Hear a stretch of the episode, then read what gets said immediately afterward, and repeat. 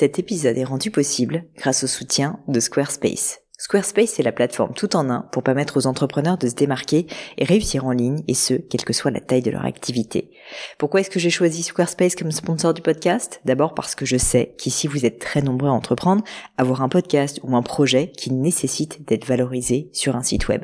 Et que Squarespace propose des outils vraiment simples d'utilisation pour avoir un site beau, propre et efficace en un minimum de temps.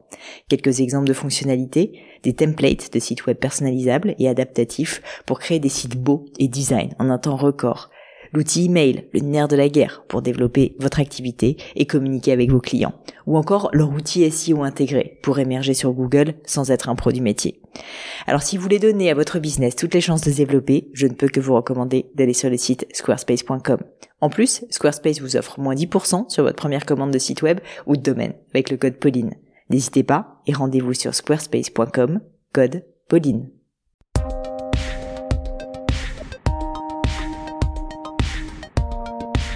Bonjour à tous, ici Pauline Agneau et bienvenue dans un nouvel épisode du podcast. Alors pour ceux qui ne savent pas, ce podcast c'est un peu ma petite psychothérapie à moi. C'est ce moment partagé où j'essaye de décrypter le parcours d'un invité, d'une personnalité remarquable et toujours dans des domaines très variés puisque j'ai le plaisir d'inviter à la fois des athlètes, des scientifiques, des artistes, des entrepreneurs, des coachs comme c'est le cas aujourd'hui. Bref, des personnalités variées, des personnalités intéressantes qui vont nous faire réfléchir sur nos propres vies Et c'est précisément le cas de mon invité du jour, à savoir David Laroche.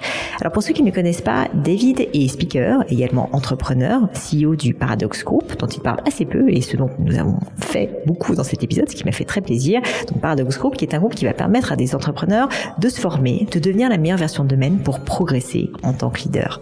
David est également, extrêmement présent sur les réseaux sociaux, où il a vraiment euh, créé en fait euh, une marque personnelle très importante à la fois sur Instagram, sur LinkedIn, sur YouTube et je vous invite vraiment à aller le saluer si cet épisode vous a plu. Je suis sûre qu'il en sera ravi. À côté de toutes ces activités, David est également coach à titre personnel et c'est d'ailleurs sa passion première. Dans cet épisode, on a parlé de sujets qui nous rassemblent tous les deux, tels que la confiance en soi et David nous a expliqué dans cet épisode comment il a réussi vraiment à développer sa confiance en soi, à devenir beaucoup plus à l'aise à l'oral notamment alors qu'initialement quand il était plus jeune, il était extrêmement réservé, introverti, même peut-être un peu mal dans sa peau.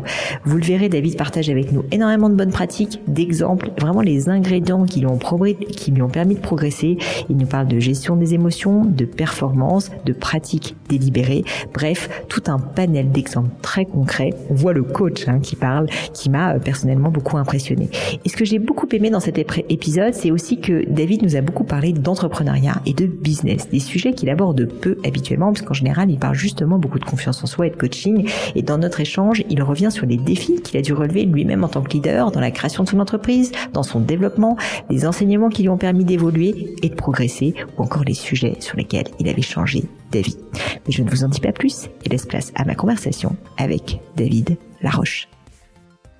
Salut David. Salut Pauline. Bienvenue chez moi, ça me fait plaisir. Très stylé d'ailleurs chez toi. Écoute, euh, c'est très gentil d'être venu euh, me voir. Alors ça faisait longtemps que j'avais envie de faire cette interview, donc je suis très contente que tu sois venu. Euh, si ça te va, j'aimerais commencer par la base, c'est-à-dire revenir très longtemps en arrière, enfin pas si longtemps parce que toi et moi on n'est pas si âgés quand même, mais revenir à ton enfance. Euh, j'aimerais en fait comprendre qui était le petit David, à quoi tu ressemblais, dans quelle famille t'as vécu, où est-ce que t'as grandi, c'était quoi ta personnalité? Je crois savoir que t'étais plutôt euh, assez réservé, mais je veux bien que tu me donnes quelques mots de contexte pour les quelques personnes peut-être qui connaîtraient pas. Donc j'ai grandi à Lyon. Mes parents ils ont divorcé quand j'avais deux ans. Et donc j'ai grandi d'un côté à Vaux-en-Velin-la-Soie, qui est une cité, et de l'autre côté à Villeurbanne. Je faisais des allers-retours euh, une semaine sur deux, ce qui est plutôt rare à l'époque d'avoir des parents divorcés où généralement tu vois pas ton père euh, aussi souvent. Donc euh, voilà, j'étais j'étais complexé, mal dans ma peau, pas à l'aise avec mon corps, pas à l'aise avec le fait de m'exprimer. Ma, ma, plus grosse blessure de l'époque, c'est vraiment libérer ma, ma gorge, oser parler, que ce soit en cours. Un exemple que je prends souvent, c'est rentrer en, rentrer en bus à la maison, et j'avais un, arrêt de bus qui était en retrait, donc le chauffeur il ratait régulièrement l'arrêt. Donc c'est un truc simple, il suffit de dire au chauffeur, monsieur, c'est mon arrêt. Mais ça, ça m'effrayait en fait. Ma grosse peur, c'est parler et que personne prête attention, me regarde et que d'un coup le chauffeur n'entende pas et que j'ai l'impression d'être ridicule devant tout le monde. Et donc j'essayais souvent de rentrer le dernier dans le bus pour me retrouver à 30 cm de lui et oser lui parler. Parce que si j'étais pas à côté de lui, ben je préférais descendre au prochain arrêt et souvent en marchant, c'est pas tant les 10 minutes perdues, parce qu'à cet âge-là on s'en moque, c'est plutôt que je me détestais de, ne pas avoir osé. Donc voilà, c'est oser parler à l'école, oser parler à une nana qui me plaît, oser parler à mon père, parce que souvent j'attendais le dernier moment et ça nous est tous arrivé ce truc-là de dire il est pas en forme, j'attends et donc euh, tu te retrouves samedi midi, samedi soir, dimanche midi et d'attendre le pire moment pour lui, c'était le dimanche soir. Donc voilà, ça c'est euh, mon enfance. J'étais du coup naturellement très à l'aise avec l'ordinateur parce que ça me permettait d'avoir aucune interaction humaine directe. Donc euh, je faisais du montage, beaucoup de jeux vidéo, passais du temps derrière l'ordi et du coup ça m'a amené à faire des études d'ingénieur en informatique. Alors, je suis obligé de te poser la question, quel jeu vidéo? Il y en a eu plein. Je, je jouais à des jeux. euh, alors, ce que j'adorais le plus, c'est les jeux de stratégie. Donc, par exemple, il y avait Age of Empire. Non. Voilà, il y a, j'ai joué à des. Tu euh, parlais une légère geek, donc euh, Ok, ok. donc euh, on va bien s'entendre. j'ai joué à des MMORPG, euh, plusieurs, et j'adorais d'ailleurs. En fait, je me rendais pas compte qu'il y avait une forme d'entrepreneuriat parce que je pouvais acheter euh, Ouais, ouais. des objets virtuels, tr- identifier quand est-ce que c'était le meilleur moment de les vendre, créer des équipes. Donc, j'étais à l'aise avec une forme de leadership, mais derrière mon écran, et ça me rendait, euh, je sais pas, confiant. C'est comme si je pouvais m'évader de ma vie que j'arrivais pas à aimer. Voilà. Tu, tu penses que du coup, tu as eu une enfance euh, particulièrement marquée en fait par cette espèce de syndrome de, de, timidité euh, maladive. Enfin, je veux dire, ça a vraiment fait euh, laisser une trace importante sur toi, j'ai l'impression. Alors, Trace, c'est- intéressant. C'est euh, c'est à la fois la période de ma vie la plus dure et en même temps, aujourd'hui, avec du recul, la plus intéressante et la plus riche parce que cette douleur qui fait qu'aujourd'hui, je passe mon temps à essayer de comprendre le cerveau humain, la psychologie, à quel point je suis passionné de des perceptions. Donc, j'aurais pas toutes ces centaines de lettres de Mhm. remerciements et témoignages et des milliers même de, de vidéos s'il y avait pas ça. Donc, ça laisse une trace, mais je le je le je me le formule pas comme ça aujourd'hui. Je me le formule comme euh, la phrase de Steve Jobs, le médicament le plus douloureux de ma vie, mais le patient en avait besoin. Euh, je sais plus quelle était ta question sinon. Non, non, mais c'était ça, c'était sur la trace que ça t'avait laissé, donc c'est effectivement une, une belle trace au final. Et, et oui, sinon par rapport, j'étais pas le timide maladif comme euh, aujourd'hui je vois des clients qui le sont. C'est-à-dire que j'arrivais à me faire des amis, quelques amis. C'était pas, c'était pas comme j'aurais aimé que ça soit, mais j'étais pas maladif. Par contre, ce qui était maladif, c'était à quel point je me comparais aux autres. Et donc en fait, c'est ça le truc, c'est que tu peux par exemple dans un sport être au milieu euh, des gens, mais si tu te compares toujours au numéro un, tu peux te sentir plus nul que celui qui est au troisième quart. En fait, c'était ça, c'est que vu que je me comparais toujours au mec le plus à l'aise, le plus confiant, qui faisait rire tout le monde, qui pouvait embarquer des gens avec lui, et que je faisais ça surtout, que ça soit sur euh, la prise de parole, sur le fait d'être à l'aise avec les nanas, sur le, la, la confiance que t'as, même sur l'intelligence, ben du coup je me trouvais relativement nul souvent. Et c'était plutôt ça le problème, la comparaison et le regard des autres, plus que la timidité maladive avec du recul. Moi je me trouvais timide parce qu'il y a plein de choses que j'arrivais pas à faire, mais aujourd'hui où j'ai pu accompagner des gens qui sont bien plus timides que je l'étais. Par contre, certains souffraient pas plus parce que si tu te compares pas, Ouais, bien sûr. voilà. En réalité, tu peux être un timide euh, heureux d'être timide, quoi. bah en tout cas tu peux être introverti dans ta bulle et que ça, c'est que ça, Mm. ça taille en fait. Bien sûr. Je voulais te poser une question. Euh, je sais pas si on te l'a déjà posé. C'est quelles sont les valeurs que tes parents t'ont transmises qui t'ont le plus marqué? Est-ce qu'il y a, de la part de ton papa ou de ta maman, une valeur principale euh, qui t'a vraiment habité? Alors ils les ont transmises comme beaucoup de parents, pas forcément par des mots, mais parce qu'ils, par des petites remarques ou par leur quotidien ou par qui ils sont. Je pense que mes deux parents, un truc qui a très fort, c'est le travail. Euh, mon père, il a été abandonné par ses parents, donc il s'est retrouvé sans toit et sans rien, et ça a créé un, un drive, une motivation de, de travailler pour s'en sortir. Et ma mère, elle est euh, fille d'a- d'agriculteurs, où ils, bon, ils font des énormes euh, horaires. Donc les deux, ils ont cette euh, quelque part cette forme d'amour du travail qui m'ont transmis que j'ai aujourd'hui, que j'avais pas. Ma mère disait que j'étais une loque léthargique euh, à l'adolescence. cette Un peu dur, un peu dur. Ma, ma mère est assez directe. Voilà. Et, et l'autre, il y en a plusieurs. Après, il y a ma mère, je- elle, a, elle est très portée sur l'humain. Elle m'a transmis ça euh, sans que je me rende compte, ce truc de d'être au service d'autres personnes. Elle le faisait elle via le management, mais d'être à l'écoute, de, de considérer les autres. Mon père, bah, ayant eu une enfance particulière et toujours été sensible à être, dis- enfin, à être au service d'autrui. Et la troisième, c'est que un, par le, encore une fois l'enfance de mon père, c'est d'être euh, attentif à comment tu dépenses. Hmm. Et donc euh, mon père qui mal- malgré le fait qu'il ait réussi à s'en sortir et à un moment donné à devenir du coup directeur de d'agence, et ben quand je prenais un deuxième verre du jus d'orange, je voyais du stress dans son visage. Ce qui m'a apporté plein de trucs, ce qui a aussi m'a m'a demandé de travailler sur moi pour m'en libérer, parce que j'avais encore j'avais même quand ma boîte commençait à passer le million d'euros de chiffre d'affaires et qu'on augmentait, j'avais cette peur que j'arrivais pas à expliquer que tout s'écroule et qui en, clairement appartenait à ce que mon père m'a transmis, qu'on peut tout perdre à tout moment. Et ma mère, pareil, de, de voilà, de, je l'ai vu être fier de dire qu'à Leader Price, le yaourt, il est à 3,37 euros alors qu'à Carrefour, il est à 4 euros. Et donc, ils m'ont transmis, ouais, de faire attention à l'argent et que c'est pas, c'est pas banal. Et aussi mes, mes grands-parents maternels. Donc, je dirais, c'est fait, ces, ces trois choses-là m'ont marqué. Super intéressant. Je te remercie, David. J'ai lu, je ne sais pas si c'est vrai, que vers l'âge de 18 ans, tu découvres le développement personnel. Tu tombes complètement dedans. Exactement. Et d'ailleurs, tu en fais ta vocation pour métier que tu réussis avec brio aujourd'hui. Je voulais savoir quelles étaient finalement euh, les personnes qui t'ont le plus influencé à l'époque Tu vois, les mentors justement, les personnes de manière indirecte qui ont fait que tu t'es autant intéressé au développement personnel? Parce que finalement, il y a énormément d'écoles différentes dans le développement personnel. En plus, il y a des personnalités très fortes, mais souvent assez différentes les unes des autres. Et donc, je voulais comprendre finalement à l'époque, le petit David, enfin, t'étais pas si petit à 18 ans, mais chez qui tu t'étais reconnu?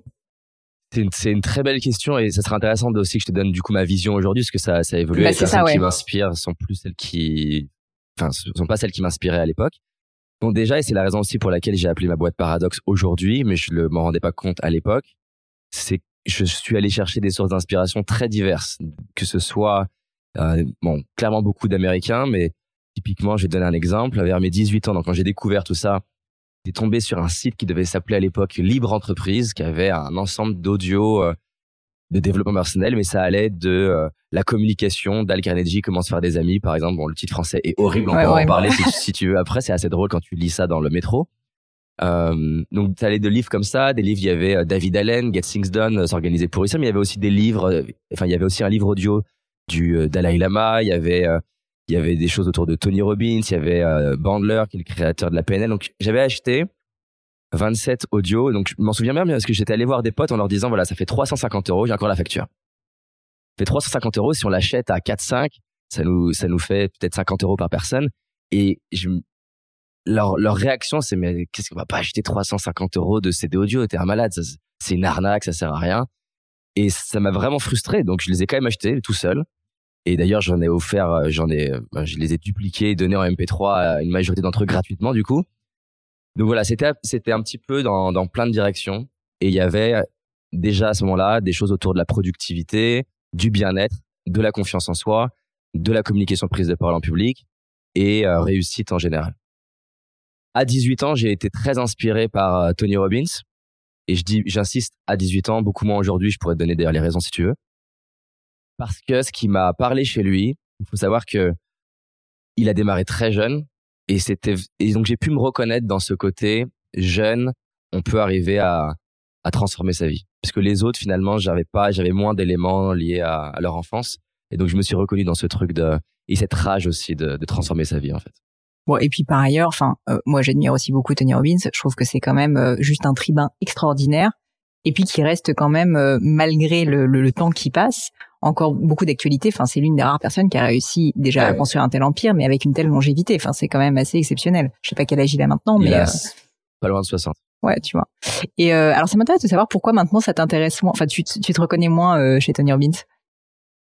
Alors encore une fois, hein, ce que tu viens de dire, c'est hyper important. Il est un excellent en business, il est excellent orateur, il est excellent en termes de sa manière des fois de vulgariser, simplifier certaines choses. Maintenant, donc euh, entre mes 18 ans et mes 33 ans, il s'est écoulé euh, un, un, certain temps et donc du coup ben il y a plein de choses qui transmet où je suis pas forcément enfin, en fait je suis pas d'accord, il y a même des études scientifiques qui vont euh, challenger ce qu'il dit.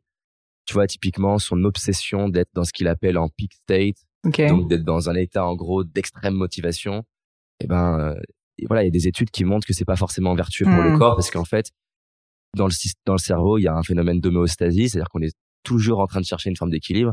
Et donc, si tu vas chercher euh, de l'euphorie non-stop, ton cerveau il va chercher à équilibrer ça, et donc tu vas vivre à la hauteur que tu cherches à vivre de l'euphorie, tu vas vivre de la dépression. Hmm. Et pour moi, encore une fois, hein, je pense que même certains de ces problèmes de santé, de problèmes de santé qu'il a eu, sont liés à sa psychologie de toujours. C'est même pas toujours être au top dans le sens que tu peux être au top et serein, mais c'est un top qui excité, quoi. stimulé, de dépassement. Et c'est de la. Tout notre corps humain nous montre on a un système sympathique, donc on appelle le, donc c'est le système qui nous permet d'avoir de l'adrénaline, du cortisol, du stress pour se mettre au combat, qui va nous permettre d'avoir de, de, l'énergie, de l'adrénaline pour avancer. Les entrepreneurs, on a souvent un problème, c'est qu'on est beaucoup avec le système sympathique. Et on a le système parasympathique, rest and digest, donc euh, repos et digestion. Et typiquement, tu, voilà, t'as un phénomène d'équilibre. Il n'y en a pas un qui est mieux qu'un autre. Hmm. Pareil pour le muscle. Si tu fais que tirer sur ton muscle qui, qui se repose pas, il va pas pouvoir se développer. Et je pense que des fois, il, il a changé. Il est de plus en plus dans intégrer de la gratitude, la respiration. Et je pense que sa femme là-dessus elle lui apporte. Mais il part de très loin dans un côté bourrin et rouge et déterminé, ce que j'avais besoin à mes 18 ans, clairement. Mais des endroits voilà où je vais, je vais être un petit peu en, en, en, en désaccord. Euh, on pourrait, je pourrais te donner d'autres exemples hein, d'éléments scientifiques, par exemple la, la, visualisation. Il y a des choses qui, euh, je sais pas si ça t'intéresse, si tu veux que Si si si, euh, tu avec plaisir, au contraire. Ok, donc par exemple, moi j'ai été très très visualisation et ça fait partie des concepts un peu forts du développement personnel que tu visualises ce que tu veux réaliser et t'as des comme ça t'as des histoires qui qui sont qui sont diffusées comme celle de euh, Jim Carrey qui fait son chèque, son premier chèque à lui-même, je crois d'un million de dollars et qui va finir par le réaliser. C'est lui-même qui le raconte, c'est une vraie histoire. Mais bon, c'est un biais cognitif de prendre juste un exemple et d'en tirer une conclusion. Et il y a des études qui montrent qu'en fait la visualisation c'est plus complexe que ça. Ils prennent trois groupes d'étudiants, ils leur disent choisissez une activité, ça peut être arrêter de fumer, se mettre au sport, réviser pour un examen. Et donc il y a le groupe de contrôle, aucune instruction particulière, vous faites comme vous voulez. Il y a le groupe numéro 2, vous allez visualiser dans le sens classique que tu retrouves partout dans le développement personnel. Donc, tu visualises l'objectif atteint et le plaisir que tu ressens physiquement quand il est atteint. Donc, tu t'imagines avoir perdu du poids, avoir arrêté de fumer, avoir ton bac. C'est le groupe numéro 2. Et donc, déjà, ils essaient de voir qui performe le mieux. Et en fait, globalement, le groupe qui performe le mieux, c'est le groupe numéro 1, celui à qui on donne aucune instruction particulière. Pourquoi? Parce qu'en fait, ce phénomène de c'est déjà fait et je vais tellement réussir crée justement passe au-dessus du seuil de confiance qui est sain, ça devient une hyper confiance et donc ben je vais moins m'entraîner, je vais moins préparer mon bac, mon oral, je vais moins anticiper le fait que je suis pas forcément prêt je vais arriver et l'hyper optimiste crée de l'hyper tragédie. Et le groupe numéro 3 qui est hyper intéressant, ils vont reprendre ce que fait le groupe numéro 2 donc visualiser l'objectif atteint, visualiser que c'est réussi, comment tu te sens, pour créer cette forme de je peux le faire, cette confiance, cette énergie de je vais y aller. Mais ils vont rajouter une étape qui est importante, qui, qui a plusieurs noms. elle s'appelle soit mental contrasting, donc le contraste mental, ou alors pré-mortem. Donc l'idée du pré-mortem, ça vient du post-mortem à la mort. T'es mort, comment ça se fait que t'es mort? Là, c'est si tu mourais, qu'est-ce qui pourrait faire que tu meurs? Donc la question c'est, ok, maintenant que tu vois que t'as perdu du poids, t'y es, ok, super, ressens que tu peux le faire, t'y es, bravo qu'est-ce qui pourrait t'empêcher d'y arriver? Et, pas pour se déprimer, de manière objective, voir les obstacles. Peut-être que tu as ta meilleure amie qui a toujours des glaces à te proposer. Et, et il s'agit pas d'être dans l'hyper confiance à penser qu'elle va pas, elle va pas le faire pendant que tu visualises, elle va le faire. Et donc là, en face de chaque obstacle, ils vont les faire visualiser. Qu'est-ce que tu pourrais faire si ça arrive, jusqu'à ce que tu, quand tu visualises l'objectif et que tu visualises les obstacles, tu sois confiant et serein. Et ça, tu as des taux de performance qui sont dingues. Et ça s'applique dans bah, préparer une interview ou préparer un, pitch, aller voir des investisseurs. Imaginez les pires questions qu'ils peuvent te poser. Tu les vois, tu vois les investisseurs te les poser. Tu, te vois respirer. Tu te vois. Est-ce que tu réponds par une question? Est-ce que tu réponds avec une, une histoire que tu connais? Et ça, ça rend très performant. Dans le sport de haut niveau, c'est très utilisé. Bah, et en, alors tu me fais une belle transition parce que je voulais parler entrepreneuriat avec toi. C'est le sujet qui me passionne et c'est drôle parce que ce que tu évoques, je connaissais pas du tout le concept. Et moi, j'appelle ça à ma manière euh, un peu pataude de l'optimisme pragmatique. C'est-à-dire qu'il faut être optimiste parce qu'il faut quand même rêver un peu, tu vois, emmener les gens. Mais en même temps, il faut être extrêmement pragmatique et donc voir la réalité des obstacles qui sont face à toi et notamment aussi le timing potentiel en général de rajouter parce qu'on sait que tout est toujours un petit peu plus loin et compliqué que prévu. Euh, et je dois dire que c'est un truc que nous on essaye d'appliquer beaucoup chez Gemio, c'est-à-dire que juste être pessimiste, ça sert pas à grand chose, c'est un peu déprimant et tu fais pas de grandes choses comme ça. Mais d'un autre côté, le suroptimisme, c'est pas non plus ça la panacée quoi. Et d'ailleurs, ce que tu dis, c'est hyper vrai parce que ils ont même exploré ça avec d'autres formes d'études et en fait, ils se sont rendus compte. Encore une fois, c'est globalement vrai. On va toujours trouver des contre-exemples. Hein. Mais en moyenne, ce qui va, ce qui va remarquer, c'est qu'un optimisme de but, c'est en fait le combo d'un optimisme de but et d'un pessimiste de chemin, c'est le mieux. C'est-à-dire qu'en gros, on va y arriver, on peut le faire, on en est capable, mais ça va peut-être être plus dur que prévu et donc anticipons ça. Et le combo des deux, c'est ce qui, encore une fois, globalement est le plus pertinent. Écoute, euh, je suis euh, assez rassurée parce que tu me dis, je me dis que je mène pas si mal ma barque. Euh, mais je voulais plutôt parler de Paradox, euh, ta boîte. Alors, pourquoi est-ce que tu as fondé cette entreprise et quelle est ce, sa mission? Yes. Donc, bah déjà le nom, il est, ça fait. Souvent, je galère avec les noms. C'est le seul nom que, de, de toute ma vie où j'ai eu un coup de cœur immédiat et c'était le nom que je voulais. Je voulais un nom qui puisse être français-anglais. Je voulais un nom qui soit court. Je voulais un nom qui soit sexy. Je voulais un nom qui ait du sens. Ce qui est pas évident pour moi à trouver tout en même temps. Et en fait, c'est le mot que j'utilise le plus dans toutes mes formations avant d'avoir trouvé le nom de l'entreprise, parce que ce qu'on vient de voir, c'est encore, c'est un paradoxe, c'est-à-dire rêver grand, en mode tout est possible, et en même temps être capable d'être pessimiste et intégrer le et et pas un ou, c'est pas évident. Et donc ça, on va le voir dans plein d'endroits. Un bon communicant, c'est quelqu'un qui sait autant s'exprimer, mais c'est aussi quelqu'un qui va savoir se taire, faire des silences. Un bon parent, en tout cas un parent qui accède à ses pleines ressources, c'est quelqu'un qui va savoir être parfois dans le soutien, présent, à l'écoute, dans la considération. Et parfois, il va savoir être absent, qui va savoir challenger, qui va savoir être ferme. Et donc, c'est un et et pas un ou. C'est pas, il s'agit d'être un gentil parent ou un méchant parent. En fait, c'est un et. Tout au mauvais moment est mauvais, en fait. Et tout à certains moments peut être bon. Donc voilà déjà pourquoi paradoxe.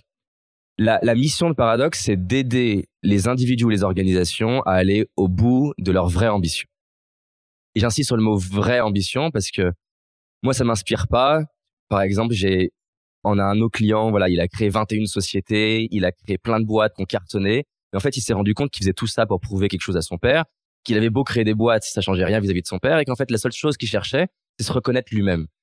Et donc, moi, ce qui m'intéresse, c'est d'aider des entrepreneurs, par exemple, à aller vraiment créer la boîte qui les inspire eux, et pas la boîte qui va inspirer leurs parents ou la société ou le truc qui va correspondre au dogme. Et donc, aller au bout de ce qui est vraiment important pour soi et se donner les moyens. Et mes deux mots euh, favoris, c'est performance et bien-être et comment tu arrives à, à, concilier les deux. Et donc, ça prend trois formes.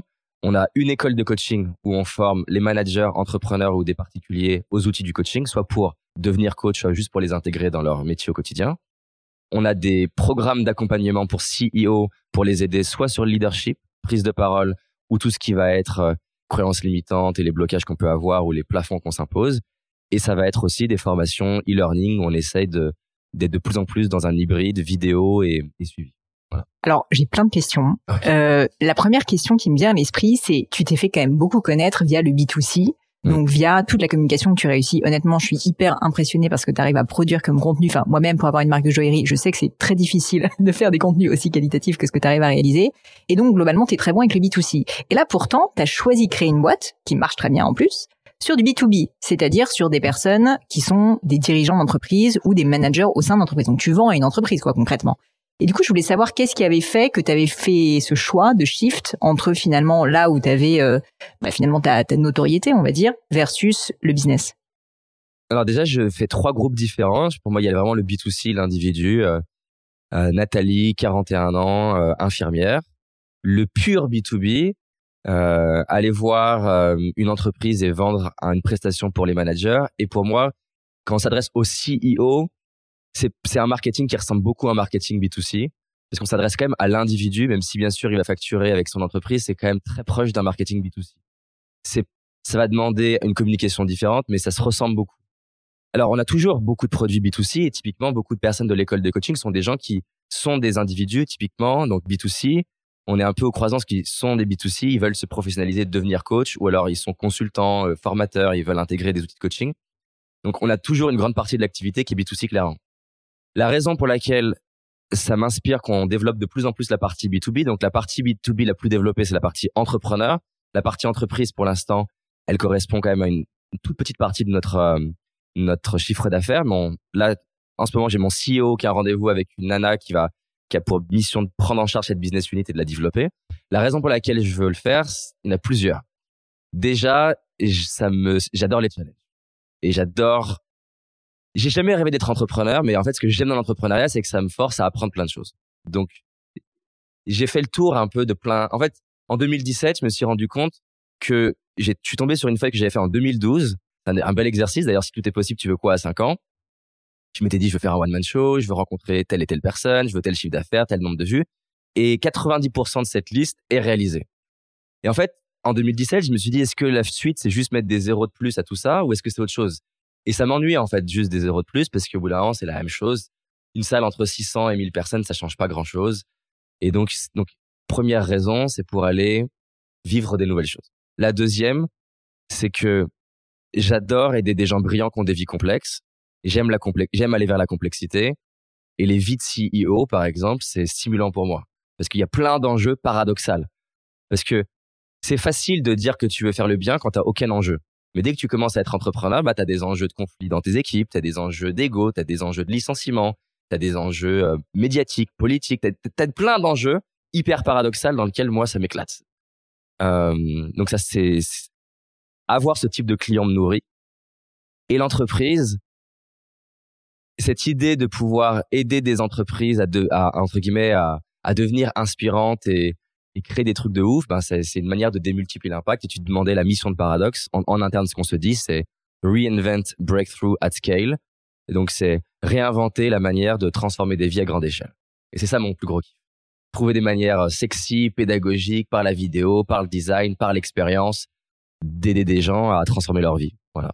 Bon, j'ai encore mille questions, euh, et notamment des questions sur, euh, non pas votre organisation, mais euh, ton rôle à toi chez Paradox, euh, je crois avoir entendu, mais je peux me tromper, que tu avais un CEO, c'est ça, ou un COO, un CEO, d'accord. Donc euh, t'as pas encore délégué, ou tu ne délégueras peut-être jamais le rôle de CEO, ce qui se fait de temps en temps.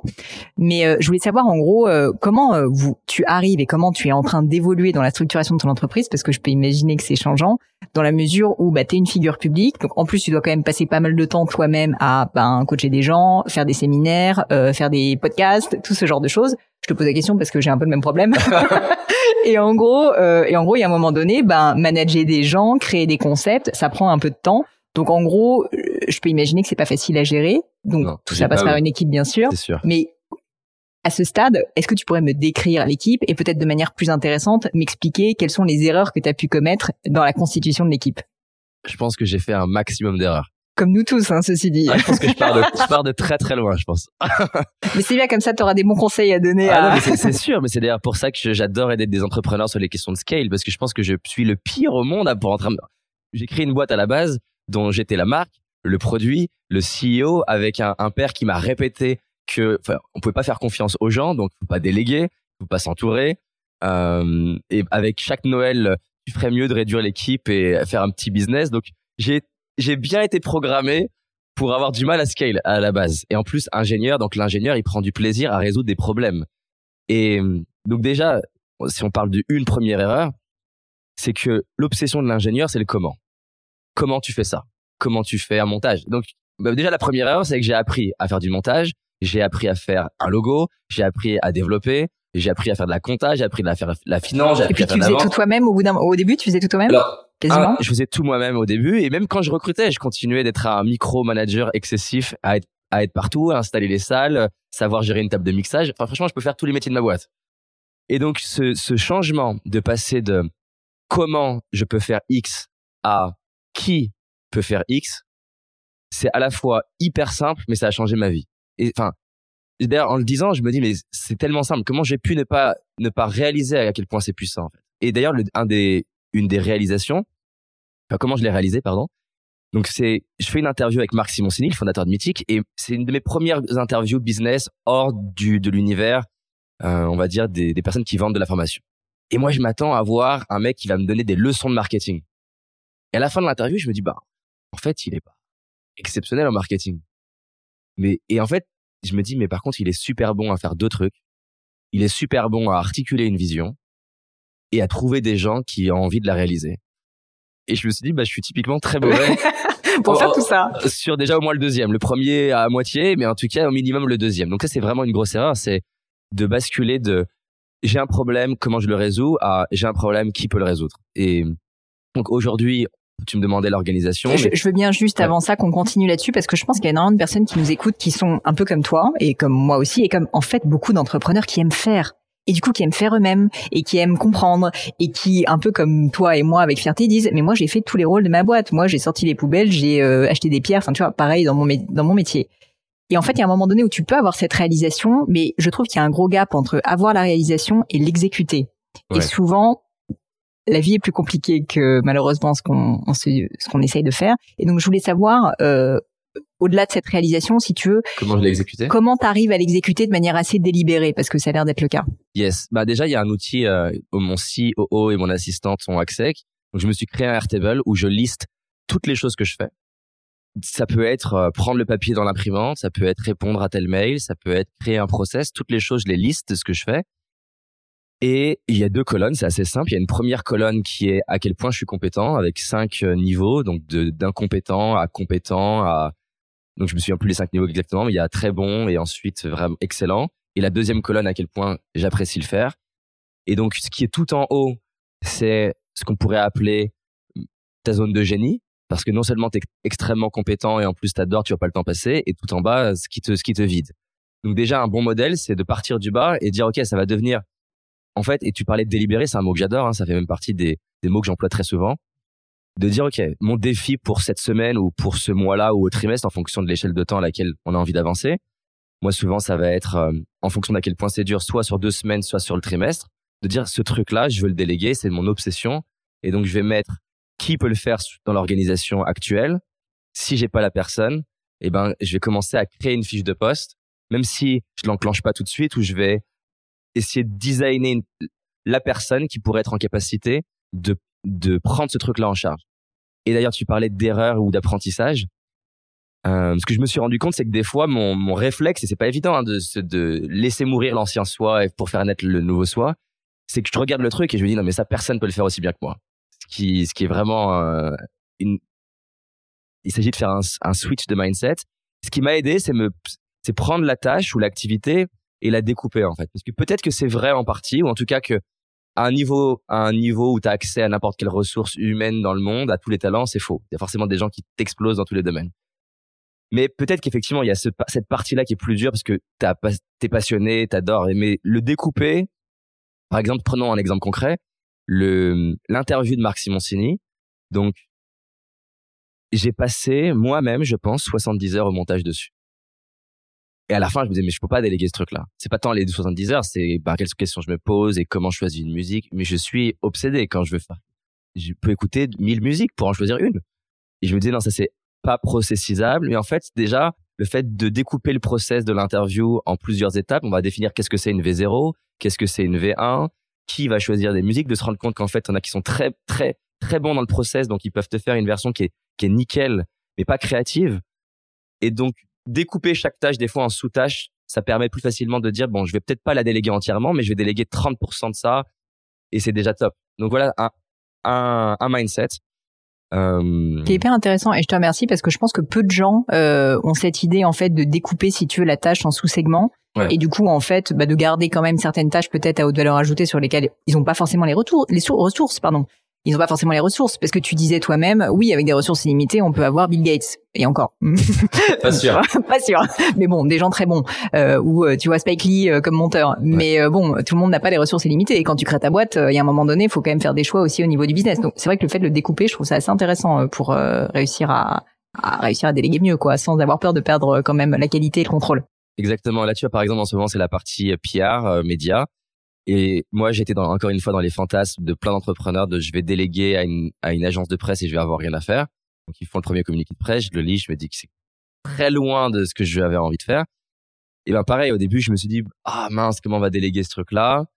Et me rendre compte que finalement, relire un communiqué de presse, c'est des étapes. C'est-à-dire qu'il y a l'accroche déjà, il y a des mots interdits. Donc, on a créé un notion de mots interdits euh, pour la boîte avec trois colonnes, les mots, deuxième colonne, à quel point ils sont interdits, en quel point on veut pas qu'ils soient utilisés, et trois, pourquoi ils sont interdits, avec dedans aussi une explication de quoi dire à l'agence de presse ou au journaliste pour lui expliquer pourquoi c'est dans son intérêt aussi à lui de ne pas utiliser ce, ce, mot-là, par exemple. Donc, en fait, d'un coup, ça réduit moi mon temps, c'est-à-dire que je suis encore investi pour une dernière relecture, mais il y a quelqu'un qui vérifie que tous ces mots-là soient pas utilisés et qui va continuer de les documenter.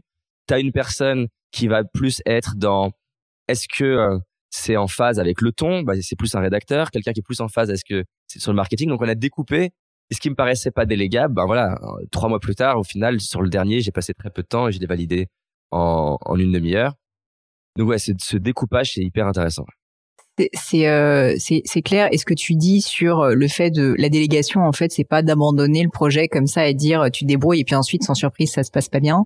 Non, parce qu'en fait, en plus, tu sais déjà un peu ce que tu veux quand même. Tu as déjà une vision, tu l'as déjà fait 18 fois et tu le fais maintenant très bien.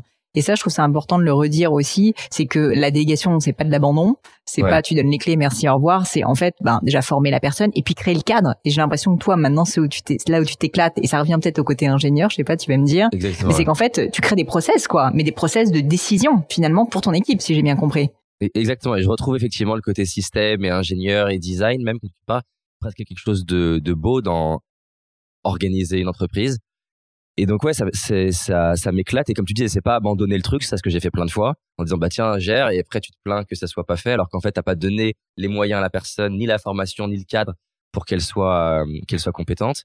Et il y a ouais un autre réflexe que je peux donner qui que je me souviens hein, aussi, j'étais parti aux États-Unis faire une interview avec Michael Garber qui a écrit The E-Myth, qui fait partie ouais, des super livres. Et euh, je lui disais, je lui disais, mais moi, franchement, je vois pas comment euh, comment je vais m'en sortir à scaler ma boîte. Et il m'a dit déjà, en fait, à chaque fois, à partir de maintenant que tu fais quelque chose, écris ce que tu fais, écris comment tu le fais, même si pour l'instant tu vois pas comment tu vas le faire. Et c'est vrai que de sortir de ta tête et t'arrêter, tu fais le truc et dire tiens pourquoi j'ai fait ça? Et, et et tu te rends compte que tu passes quand même par un process. Ça, ça, ça, ça te paraissait intuitif, mais c'est bien sûr il y a une part d'intuition, mais il y a aussi une part qui est que tu passes par un ensemble de questions et tu as des réflexes et, et de documenter ça à l'écrit ou maintenant de plus en plus pour moi via Loom ou des vidéos de, des systèmes d'enregistrement. Ça va permettre d'extraire de ma tête comment je le fais. Je vais donner ça. Quelqu'un va écrire un process à partir de ça. Et l'idée, c'est, bah, tiens, fais-le à partir de, de ma vidéo. Tu le fais et on a un call ensemble pour que j'essaie de voir ce qui manquait dans ce que dans ce que j'ai mis dans cette vidéo pour que la prochaine fois tu puisses y arriver et, essayer de créer, oui, aussi, c'est important, c'est de créer une culture, en tout cas pour moi, de créer une culture où processiser, ça fait partie de la culture. Et d'ailleurs, parce que le mot process, c'est un mot qui est froid, nous, on a créé en interne ce qu'on appelle GSB, Greatness System Book, vu que la mission de la boîte, c'est de créer de l'excellence, de rappeler, c'est pas processiser pour devenir un robot, c'est structurer et systématiser pour que le génie ou la sagesse, on la capture, et un, pouvoir la répéter, et deux, libérer ton esprit pour que tu ailles faire des trucs qu'un robot peut pas faire. Et donc ça, ça c'est important parce que tu as plein de personnes, si on prend le disque, les quatre couleurs, je sais pas si tu connais, ouais, et donc le côté bleu qui est très structuré va pas parler à tout le monde. Et si tu dis à quelqu'un qui est plus jaune qu'il s'agit de processiser, ben pour lui, il entend que la boîte elle meurt, c'est c'est fade. Mais si tu lui dis que le but de ça, c'est de de créer du wow pour le client et que tu lui donnes la finalité qu'il y a derrière ce, ce truc-là, ou alors de de, de s'assurer que ce qui a été génial dans ce que dans ce que tu viens de faire, qu'on puisse le refaire. Ouais, faire en sorte que ça fasse partie de la culture, c'est aussi un des ingrédients qui m'a aidé à à processiser ma boîte. Alors j'ai une question pour toi encore au sujet de ta boîte, c'est euh, et puis de manière plus générale du coaching euh, et du développement personnel. Quand, quand je vois ton parcours, moi je suis quand même hyper impressionnée parce que le nombre de coachs qu'il y a. Alors tu vas me dire, je suis peut-être pas coach, je sais pas si tu te qualifies comme coach ou si tu te qualifies comme. Bon c'est un sujet peut-être euh, à part, mais. Ouais, en fait, si. En soi, moi, j'adore le coaching. Après, ce que j'aime pas aujourd'hui, c'est à quel point le mot coaching veut plus rien dire. C'est ça qui m'embête. Mais le mot coaching, dans son essence, je l'aime. Ouais. Bon, en tout cas, ma question, c'était de dire des coachs, il y en a beaucoup, et d'ailleurs, c'est un métier qui est très à la mode parce que je pense qu'il y a beaucoup de besoins aussi de souffrance, notamment dans le milieu professionnel, et que les gens ont plutôt envie de se développer. C'est d'ailleurs pour ça que moi, la baseline de mon podcast, c'est de devenir la meilleure version de soi-même. C'est tu veux pas forcément être parfait, mais t'essayes juste d'être au max de ce que tu peux être quand tu peux l'être. Tout ça pour dire qu'il y en a beaucoup, et que pourtant, tu as quand même réussi en France remarquablement bien, euh, de manière euh, en plus assez rapide. Disons c'est pas si rapide que ça, mais bon malgré tout euh, c'est quand même quelque chose qui a été fait, on va dire dans un temps relativement limité. Et donc je voulais essayer de réfléchir avec toi, si tu prends énormément de recul et que tu te poses la question, quels sont les quelques facteurs clés de succès, quels sont les quelques ingrédients, la personnalité, les rencontres, je sais pas ce que ça peut être, mais qui font que bah en fait t'as réussi à faire ce que quasiment personne n'a réussi à faire dans le milieu du coaching en France. Yes. Alors quand tu me posais la question, j'ai eu, je sais pas, 45 idées de choses que je pourrais partager. Mais peut-être qu'il y a 45 choses en fait, c'est ça le truc. Il y a, il y a beaucoup de choses clairement qui vont faire la réussite ou l'échec d'une personne. Euh, bon, clairement déjà, on peut commencer sur le fait qu'il y a des choses qui nous appartiennent pas.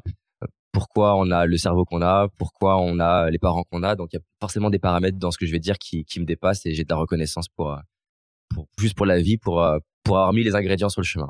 Dans les parties qui m'appartiennent, dans sur lesquelles j'ai du pouvoir. Euh, déjà, tu vois, et ça revient pourquoi une vraie ambition, c'est que il y a beaucoup de personnes aujourd'hui qui choisissent des projets professionnels, que ce soit le coaching ou que ce soit créer une startup ou se mettre sur les réseaux sociaux pour les mauvaises raisons. Tu vois, c'est comme en, je me souviens plus l'année, mais on va dire que c'est 1800, la ruée vers l'or, il y a des gens qui ont arrêté leur projet de vie pour aller vers la ruée vers l'or. Et les phénomènes de ruée vers l'or, il y en a chaque génération. Le coaching, ça peut en être une, la startup, c'en est une.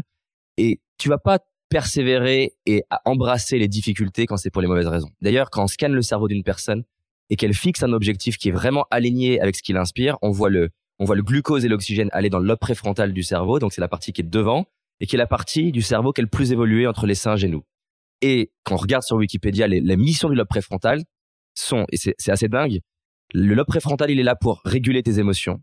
Il est là pour te permettre d'avoir de l'intuition, d'avoir de l'empathie, de voir le monde au travers des yeux de l'autre, de planifier, d'organiser, d'avoir une vision, de d'être persévérant, d'être bon communicant, d'être stratège. Donc bref, beaucoup de choses qu'on va mettre dans la case de ce qui permet de réussir ou d'être une meilleure version de soi-même est possible dans le préfrontal parce qu'en fait c'est la partie la plus évoluée du cerveau humain. Et donc quand tu fixes un but qui t'inspire vraiment, tu as accès à des ressources en toi qui sont largement supérieures à à l'inverse quand tu fixes un enfin par, par contraste quand tu fixes un but qui, dont la seule motivation, c'est éviter la souffrance ou rechercher le plaisir, et eh ben en fait, ça va solliciter plutôt une partie qui, qui s'appelle l'amygdale dans le cerveau, qui en fait te motive simplement, c'est un phénomène proie-prédateur, éviter le prédateur, aller chercher les proies. La proie, ça va être euh, des trucs très primitifs, hein, se nourrir, se reproduire, obtenir de la reconnaissance. Et forcément, quand ton objectif, le moteur, il vient de je veux obtenir de la reconnaissance, je veux éviter euh, mon emploi au travail et que tu penses échapper à la souffrance, tu vas abandonner très très vite. Je vais prendre juste des exemples rapides. Louis de Funès, jusqu'à 30 ans, on dit que c'est qui sert à rien et que c'est une loque, jusqu'à ce que par hasard il fasse un, un, il soit bénévole dans un film. Et là, coup de cœur. Mais pas coup de foudre, coup de cœur. le coup de foudre, ça dure pas. C'est facile de dire ah j'adore ce projet-là, j'ai envie de créer ma startup, j'ai envie de faire du coaching. Est-ce que tu vois les avantages de faire du coaching ou les avantages d'avoir une marque personnelle publique mais tu vois pas les inconvénients. Et le vrai amour, pas le coup de foudre, c'est quand après dix ans de mariage, tu vois ta femme ou ton mari et les trucs qui t'embêtent chez elle ou chez lui, et que malgré ça, tu as envie de continuer. Là, tu sais que t'aimes quelqu'un ou que t'aimes un projet quand t'aimes les deux. Je me permets de dire, même, je parle peut-être plus d'amour là, mais plus tu connais la personne, plus tu l'aimes. Exactement. Et c'est le véritable amour, pas l'amour Instagram. Moi, le coaching, je l'aime vraiment. Et je l'aime en incluant toutes les fois où après un coaching, je me suis senti moins bon, toutes les fois où j'étais face à un cas de coaching plus complexe, un viol, la perte d'un enfant, où t'es pas bien, parce que la théorie c'est super. Et donc je veux, j'aime pas le coaching pour uniquement la partie belle du coaching. J'aime tous les aspects du coaching, même la partie douloureuse du coaching. Donc ça c'est important. Ça paraît banal, mais ça l'est pas en fait. Si tu choisis un projet pour lequel t'es pas prêt à dédier 10 ans de ta vie, moi les gens ils pensent, il y a plein de gens qui pensent que j'ai fait ça parce que c'était une opportunité. Ils comprennent pas. Je vais faire du coaching jusqu'à mes 90 ans. Je veux pas faire autre chose. J'adore ça. Et donc, quand tu es prêt à faire quelque chose, peu importe le temps que ça prend, les difficultés qu'il y a sur le chemin, déjà, les chances que tu réussisses, elles sont tellement plus élevées. Donc ça, c'est un gros facteur. Charles Darwin, pareil, en soi-disant un pas intelligent et qui servait à rien, son père s'inquiétait.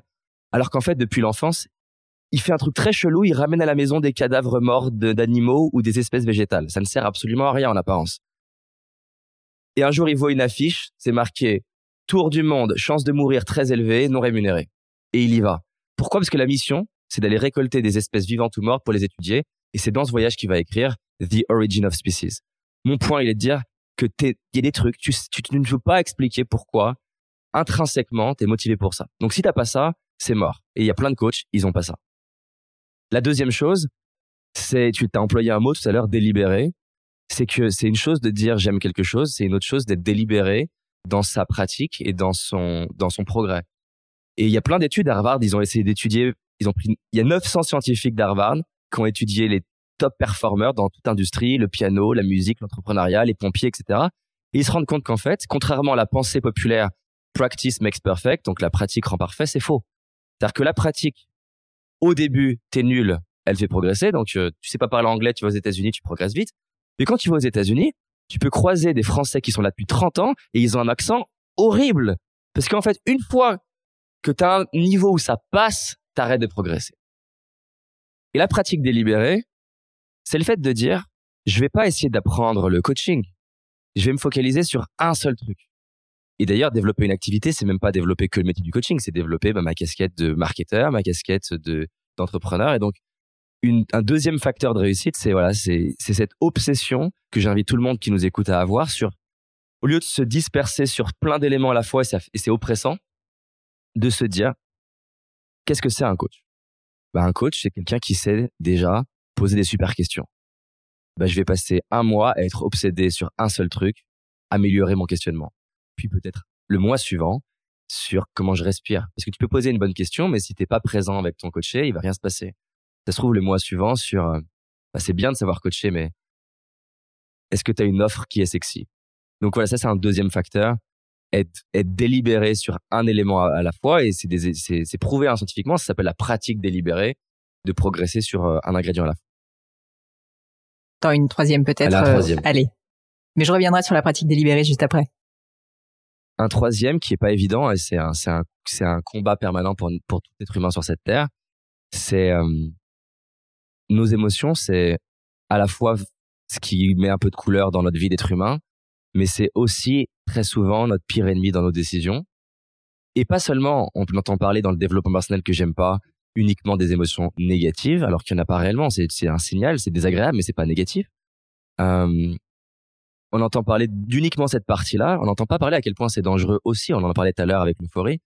À quel point, en fait, tout ton, tout ton dégradé d'émotions qui aille de peur, tristesse, colère à cette excitation, euphorie, hyper enthousiasme, les deux sont dangereux. Parce que quand tu viens, par exemple, de faire une super interview et que tu te sens fier, mais pas la fierté qui est, qui est de l'estime pour toi, une fierté qui est centrée, qui est entre toi et toi-même, une fierté qui est entre toi et les autres, où tu te dis, putain, trop fort. Voilà, ça nous est tous arrivé, tu te balades dans la rue, tu as de la musique dans les oreilles et tu marches avec les yeux au-dessus de l'horizon, en mode, putain, je suis vraiment trop stylé.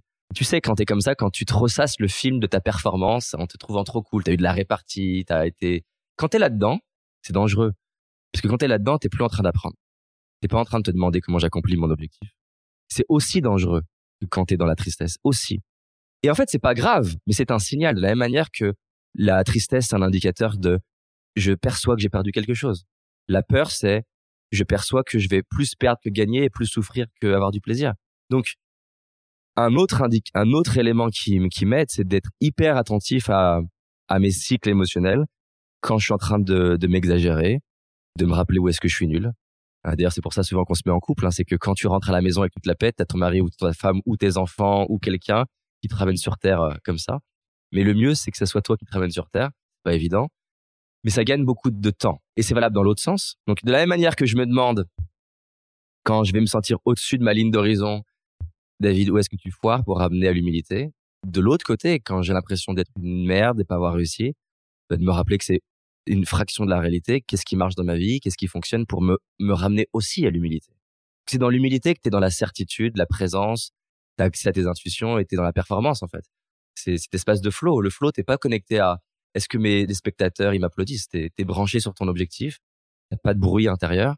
Bah, ça c'est un truc qui m'obsède. Comment tu rentres le plus possible dans cet espace de flow? Qu'est-ce que tu as mis en place pour réussir justement à identifier, tu vois, ces mécanismes automatiques? Parce que souvent, quand on est pris dans l'émotion, en fait, on s'en rend pas compte, quoi. C'est ça aussi le souci. Et donc, toi, j'ai l'impression que tu as vraiment réussi à les identifier. En tout cas, tu t'essayes de faire en sorte, de manière délibérée, euh, de les identifier. Est-ce que tu as mis en place des pratiques, peut-être méditation, peut-être d'autres choses, pour justement essayer de se dire, non, là, en fait, euh, je suis en train de, je suis en train de partir en vrille. Il faut que j'arrive à remettre un peu les pieds sur terre. Au-delà de ton épouse, qu'on remercie, et que toutes les épouses et tous les hommes, tous les maris, qu'on remercie. Ben en fait, c'est si les émotions à l'intérieur de nous, c'est que ça, c'est comme si ça avait un, une tonalité. C'est comme une, c'est comme un musicien qui dirait tiens ça sonne juste ou ça sonne faux. Si t'es pas entraîné, t'as du mal à les entendre. Donc un, exercice, c'est de mettre souvent de la conscience sur les sensations physiques, comment est mon ventre, comment je respire, où est-ce que est-ce que je suis tendu, détendu? Parce que plus vite j'en ai conscience, j'aime bien dire que le meilleur moment pour gérer le gremlin, c'est quand il est petit. et, et, souvent, quand tu as un conflit avec ta femme ou ton mari ou un collègue ou quoi que ce soit, tu t'es pas rendu compte que le gremlin s'y grossit en toi. Tu t'en rends compte une fois qu'il est très très gros. C'est là où tu dis les phrases de trop, où tu te fermes, où t'es pas performant. Donc mettre de la conscience sur ça commence comment? En moi. Bah tiens, moi par exemple, ça va être souvent le ventre qui va se serrer. Prendre conscience que mon ventre se serre, ça me permet. Donc ça c'est plutôt quand je vais être en dessous hein, du, du, du seuil de neutralité. Ça va me permettre de créer des réflexes dans le cerveau pour arriver à ancrer des routines, il y a, c'est un modèle en 3 R, rappel, routine, récompense. Donc c'est, c'est un modèle qui est hyper puissant parce que les, les habitudes et les routines sont pas stockées au niveau cognitif. Donc ce qui fait que tu as un réflexe, c'est pas en y réfléchissant, c'est, c'est de manière automatique. Et on se rend compte que la, la mémoire explicite, donc la mémoire que, que tu sollicites cognitivement quand tu te rappelles où tu as mangé au restaurant, n'est pas utilisée pour les habitudes, c'est une mémoire qui est implicite, qui est pas stockée au endroit, elle est stockée dans ce qu'on appelle le ganglion de base. Et bref, ils se sont rendus compte que la manière dont c'est stocké, c'est que la routine, elle a besoin d'être euh, pris en sandwich par un rappel qui rappelle la routine et une récompense. Pour prendre des exemples concrets, qu'elles soient vertueuses ou non, je suis stressé, rappel, je ressens euh, mal au ventre, je suis stressé, routine, je prends ma cigarette, récompense, et ça va se passer inconsciemment. La bonne nouvelle, c'est que ça marche de manière limitante ou vertueuse. Et donc, par exemple, créer une routine. J'ai mal au ventre. Donc, rappel, routine, longue expire qui active le système parasympathique. Donc, je vais faire inspiration par le nez, expire longue. Et récompense, ça peut être de me parler à moi-même et de me dire yes. Parce qu'en fait, il s'est prouvé que le simple, le simple dialogue intérieur de se valoriser soi-même, ça libère un peu de dopamine. Et la dopamine, c'est un neurotransmetteur qui est essentiel dans le phénomène des habitudes et des addictions. Le café, la coke, la musique même, ça libère la dopamine. Et donc Instagram. Instagram libère la dopamine. Et donc se valoriser soi-même, ça libère pas autant que que, que la coke, hein, mais ça libère un petit peu de dopamine qui va t'aider la prochaine fois de manière automatique à je suis stressé, je respire. Je suis stressé, je respire. Donc j'essaie de mettre beaucoup de conscience sur ce qui se passe dans mes sensations physiques. Ça c'est ma première chose. Et j'essaie aussi après coup, quand parce qu'en fait souvent l'être humain il aime bien dissocier les choses. Donc par exemple, si imaginons euh, je suis en formation, j'ai quelqu'un qui vient me voir. Euh, donc ça, ne m'arrive pas heureusement, mais c'est un exemple virtuel. Euh, j'ai quelqu'un qui vient me voir et qui me dit David, c'est super ce que ce que tu fais, ça m'a vraiment aidé à faire X ou Y. Euh, je te remercie beaucoup pour telle compétence. Franchement, je suis admiratif de ça et que je lui réponds non mais en fait t'as aucune idée d'à quel point je suis exceptionnel. Qu'est-ce qui va se passer en lui? Il va naturellement avoir envie de me défoncer. Et ce phénomène-là que je viens d'exagérer, où je vais me faire défoncer par la personne, si je dissocie les points, je peux dire putain mais j'ai pas eu de chance, la personne m'a critiqué. Mais si je refais le film à l'envers, elle m'a pas critiqué par hasard. Le moment de critique est la conséquence du moment où je me suis exagéré. Et refaire le film et ancrer que ces deux points qui sont ensemble. Moi, je les ai déconnectés, mais c'est ensemble. Et c'est la même chose. Euh, souvent, quand tu te mets à réussir, c'est pas facile de rester humble quand tu te mets à avoir de la reconnaissance et, et de l'argent. Mais en fait, tu as l'impression que ce moment tragique où on t'a défoncé, il était la conséquence de juste pas de chance. Mais en fait, c'est pas pas de chance. C'est que tu as programmé ton, ton, ton fall, tu as programmé ta descente par ton excès de fierté, en fait. il y a beaucoup, c'est pour ça qu'entre faire un tube et être un artiste qui dure, bah, c'est la capacité beaucoup à gérer ton ego, en fait. Donc j'aime bien aussi essayer de faire le film à l'envers dans les moments où il m'est arrivé une tragédie, qu'elle soit toute petite ou grande, de me dire tiens, objectivement, hmm. j'étais comment? Mais ça peut être dans une décision. Euh, quand j'ai fait mon spectacle, on était en galère de trouver les 1400 personnes. J'avais jamais rempli de salle depuis de plus que 380, donc j'étais un peu fou d'avoir réservé 1400. Euh, on est à un mois du spectacle et j'ai 100 personnes. Donc c'était un peu la galère. Et bref, il y a un gars qui a un gros réseau et qui me dit, moi, je peux te ramener 500 personnes. J'étais content. Tu m'étonnes. Mais en fait, donc, je, dis oui au deal, je raccroche, et j'ai un de mes collaborateurs qui me regarde et qui me connaît bien et qui me fait, euh, t'as pas l'air si content. Et je dis, ouais, c'est bizarre. Mais je voulais absolument avoir les, les personnes et donc j'ai accepté le deal. Bon, j'ai jamais été payé. Donc j'ai eu les 500 personnes, mais j'ai jamais été payé. Et euh, il y a eu d'autres conséquences de ce deal la réalité, c'est que si je refais le film, je, je le savais en fait. J'avais quelque chose en moi qui, me, qui me disait c'est pas juste. Mais mon degré de d'euphorie à vouloir remplir a primé en termes d'émotion sur ma capacité à prendre des décisions. Ben, refaire le film à l'envers et me rendre compte que ma tragédie, c'est pas un coup de pas de bol, c'est que j'étais dans mes biais cognitifs et j'étais dans mes émotions surtout. C'est pour ça que Warren Buffett il dit que la pire chose pour prendre une décision financière, c'est tes émotions. À, à faire, faut dissocier hein, les émotions décentrées, donc euh, excitation, euphorie, peur, tristesse, colère, de ce qu'on pourrait appeler certitude, présence, amour, qui sont des émotions où tu es centré. C'est pas une émotion où tu es, euh, en train d'imaginer que la vie est 50% en fait. Ouais, ça, revient à cette histoire encore que de d'optimisme pragmatique et qu'en fait, il faut pas prendre ses rêves non plus pour des réalités. Et à un moment donné, c'est pas parce que tu as envie d'avoir quelque chose que cette chose est réelle, quoi. Faut quand même aussi, euh, faut quand même aussi euh, voir la réalité comme elle est. C'est ça. Et d'ailleurs, tu, tu sais que t'es pas dans la réalité quand quand tu demandes, quand je demande à un de mes coachés qui vient me voir et qui me dit ah j'ai une nouvelle idée de start-up ou je sais pas quoi, et je lui dis ok c'est quoi l'inconvénient de faire ça? S'il n'est pas capable de me répondre, je sais qu'il est dans l'euphorie. Parce que quand t'es vraiment, quand c'est vraiment un projet qui est juste pour toi et que tu demandes à la personne c'est quoi les inconvénients de faire ça, elle va me donner des inconvénients en termes de ressources, en termes de stress, en termes de challenge. Et c'est pas parce qu'elle me donne les inconvénients qu'elle a plus envie d'y aller. Mais donc elle va être, elle va être juste plus réaliste quoi. Elle est voilà, elle est plus, elle est plus ancrée. Euh, avant qu'on passe à mon crible, j'ai une dernière question sur la pratique délibérée que je voulais te poser. Euh, Est-ce que tu aurais un exemple de pratique délibérée que tu as mis en place sur l'entrepreneuriat, sur le management, sur, euh, enfin, pour ton apprentissage? Et je veux bien que tu nous parles des étapes parce que je suis sûr que ça pourra bénéficier à pas mal d'auditeurs. Avec plaisir. Alors, je vais pas décrire dans toutes les étapes de la pratique délibérée, ça pourrait être euh, trop clairement en termes de pédagogie. Je vais en je vais en prendre que trois qui me semblent les plus importants dans la pratique délibérée. Et pour donner à quel point elle est puissante cette cette méthode, parce que souvent quand on va trop vite dans le, comment et qu'on donne pas assez pourquoi elle est importante, bah, les gens ne l'utilisent pas. Donc la pratique délibérée, elle est née en pendant la guerre du Vietnam. C'est-à-dire que tu as les Américains contre les Vietnamiens et les Américains perdent plus d'avions qu'ils arrivent à en abattre. Et au début, ils pensent que c'est une question d'avions, puis de pilotes, mais c'est pas le cas. Ils ont les meilleurs avions, les meilleurs pilotes, et pourtant ils perdent. Ils vont changer la pédagogie et créer une école qui va s'appeler l'école Top Gun, d'où le film avec Tom Cruise, et dont la mission, c'est de transformer la pédagogie et la manière d'apprendre aux pilotes. On se doute bien que les pilotes, avant cette école-là, ils pratiquaient déjà. Donc c'est pas un problème de pratiquer. Oui, d'ailleurs, j'ai pas fini l'étude d'Harvard au passage. Harvard s'est rendu compte que practice makes perfect, c'est faux. En fait, les thérapeutes de 40 ans d'expérience sont pas meilleurs que ceux qu'on en 5. Pareil pour les médecins, pareil pour la majorité, parce que tu stagnes. Et donc, bref, la méthode Top Gun, ils vont transformer la manière d'apprendre aux pilotes, et en trois ans, ils vont passer de perdre plus d'avions à être capable d'en abattre 12,5 pour en perdre un. Ce qui est, ce qui est surréaliste en trois ans avec les mêmes pilotes et les mêmes avions. Depuis, elle a été étudiée. Ça a créé une méthode qui s'appelle la pratique délibérée, qui est utilisée dans plein de domaines, le sport de haut niveau, le GIGN, et entre autres, par exemple, pour aider les, les médecins à mieux détecter le cancer du sein, parce que c'est très complexe. Tu regardes une radio et il faut que tu sois capable de prédire les probabilités de l'avoir, sachant que le meilleur moment pour le gérer, c'est quand il est tout petit. Et donc, la pratique délibérée, elle repose sur un ensemble d'étapes, mais pour en donner trois qui font la différence. La première chose, c'est que notre cerveau, il est, pas bon pour absorber trop de détails à la fois. Donc, la première, c'est découper ma compétence en sous-étapes. Donc, tu me parlais de management. Bah, ça serait de se dire déjà, prends euh, un, une feuille, tu fais deux lignes donc euh, perpendiculaires, tu en fais deux autres, ça fait huit lignes, huit compétences, c'est de dire, ça serait quoi les huit compétences qui déterminent un bon manager? À toi de déterminer pour toi ce que tu penses que ça c'est. Est-ce que c'est est-ce capacité à donner du feedback, capacité d'écoute, capacité à challenger, capacité à créer un process. Tu choisis les huit. Tu t'évalues de 1 à 10 sur les huit compétences aujourd'hui. Si tu veux peut-être donner un petit peu de boost d'estime, tu t'évalues où tu étais il y a 5 ans. Ça, tu vois que tu as progressé. Et tu te dis, OK, de ces huit-là, laquelle de ces huit est la plus importante, la plus stratégique sur lequel progresser? Peut-être c'est ma capacité à donner du feedback.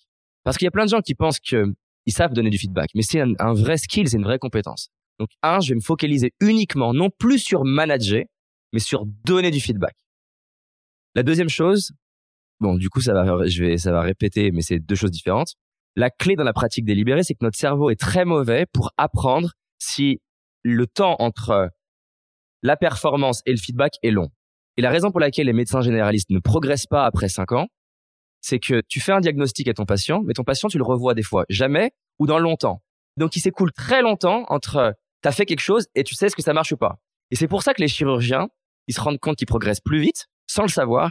Parce que quand tu fais une incision, tu as le corps du patient qui réagit immédiatement et le cerveau du chirurgien crée ce qu'on appelle des modèles mentaux qui lui permettent d'affiner sa carte mentale inconsciente pour être plus performant la prochaine fois. Donc la clé pour apprendre, c'est de réduire le temps entre la performance et le feedback. Il y a plusieurs manières de le faire. L'idéal, si on a les ressources financières ou des amis, c'est d'avoir quelqu'un qui t'en fait un. Donc par exemple, si on prend le management, d'avoir un mentor qui va t'observer et te dire, là, quand tu as fait le feedback, bah, tu as commencé de telle manière, tu aurais pu t'y prendre de telle manière. Ça peut être, moi par exemple, je voulais être plus à l'aise socialement, je l'ai appliqué ce que je viens de te dire dans plein d'endroits. Je mettais mon écouteur dépassé de mon t-shirt, j'allais dehors à la Saint-Patrick, aborder des gens et je débriefais ma Saint-Patrick sur comment j'avais abordé des inconnus. Je pense que j'ai encore des audios de l'époque et je me et c'est douloureux mais essentiel. C'est-à-dire que tu entre ce que tu t'imaginais de comment t'avais fait et quand t'écoutes l'audio, tu fais bah en fait, j'aurais même pas envie de lui parler à ce gars. C'est hyper intéressant parce que là, tu vas enrichir ta carte mentale de peut-être comment aborder une personne, comment maintenir la conversation, comment gérer l'objection de j'ai pas le temps. Par exemple, je m'étais donné un défi d'aborder des gens devant la gare, les gens ils ont pas le temps, et essayer de les arrêter. Et comment t'apprends à gérer l'objection de j'ai pas le temps. Et en fait, tu te rends compte que c'est beaucoup une question de ta posture, ton énergie, comment tu t'y prends. Donc voilà, un focus, deux feedback. Une autre manière de faire du feedback, donc ça va être se filmer, ça va être c'est très utile, c'est pour ça qu'on peut progresser facilement en podcast ou en vidéo parce qu'on va s'entendre. Des fois, c'est dur de s'entendre, mais j'invite à le faire. Pas forcément sur tout, sur un aspect. D'ailleurs, je sais qu'il y a plein de personnes qui te suivent, qui lancent des podcasts. On applique ça au podcast. Au lieu de se dire, je veux progresser sur les podcasts, qui serait bien au tout début, mais très vite, tu vas stagner, je me dirais, eh ben, je vais progresser sur ma capacité à poser ma voix. Et pendant deux semaines ou un mois, je vais m'entraîner à monter ma voix, la descendre. Je vais m'entraîner peut-être la semaine suivante à faire des silences. Puis la semaine suivante, à raconter des histoires. Puis la semaine suivante, à démarrer mes histoires par une question. Et, et ça, ça va me faire plus progresser. Donc quand j'écoute mon podcast, j'écoute pas le podcast. J'écoute bah, comment j'ai fait mes silences. C'est tout. Donc focus, feedback. Et la, la troisième manière, la, la troisième manière, la troisième étape essentielle, c'est d'avoir une image mentale de à quoi ressemble la performance à un autre niveau. Donc, parce que le cerveau, c'est assez dingue. C'est-à-dire que si on prend par exemple l'entraînement d'un sportif, il sait comment faire son coup droit. Le problème souvent, c'est pas qu'il sait pas faire. Le problème, c'est son stress, c'est le bruit intérieur, c'est les gens qui le regardent, c'est comment, c'est son coup droit précédent qu'il a raté. Donc, il s'agit d'enlever les interférences mentales. Il y a un phénomène qui est assez fou, c'est que si tu fais fermer les yeux à la personne et tu lui fais visualiser le coup droit qu'elle veut faire. Et d'ailleurs, c'est important parce que on parlait de visualisation. La visualisation la plus efficace de toutes, c'est ce qu'on appelle la visualisation de performance par rapport à une visualisation de but. Donc le but, je visualise que j'ai réussi. Visualiser une performance, c'est je visualise mon geste ou je visualise euh, comment je vais être détendu avec Pauline Legnaud, par exemple. Ça, ça, ça, ça marche vraiment beaucoup. Donc je vais faire fermer les yeux à la personne ou je vais fermer les yeux et je vais m'imaginer en train de faire mon geste. Et au moment où je le fais, je, c'est un peu bizarre, mais je demande à mon inconscient de m'aider à le faire. Et consciemment, je n'essaie pas d'être bon.